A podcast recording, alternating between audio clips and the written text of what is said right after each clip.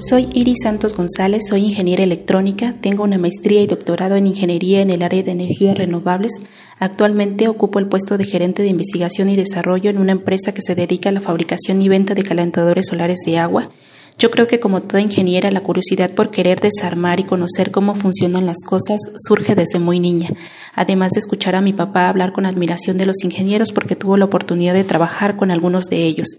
Después vas creciendo y te das cuenta que la posibilidad de ser ingeniera existe. Una anécdota que yo tengo ya en el desempeño laboral es que estaba en una obra y había que subir al techo para revisar ciertas cosas, y los encargados con asombro me preguntaron ¿Usted también va a subir? O la vez que estaba manejando un taladro que incluso uno de los chicos me preguntó si no me daba miedo. O cuando te preguntan ¿A poco lo sabes manejar? Es cuando sientes un poco la desconfianza. Actualmente somos más mujeres las que estudiamos ingeniería y cada vez más las mujeres ocupamos cargos con las mismas responsabilidades que los hombres. Cada vez más las mujeres nos damos a conocer.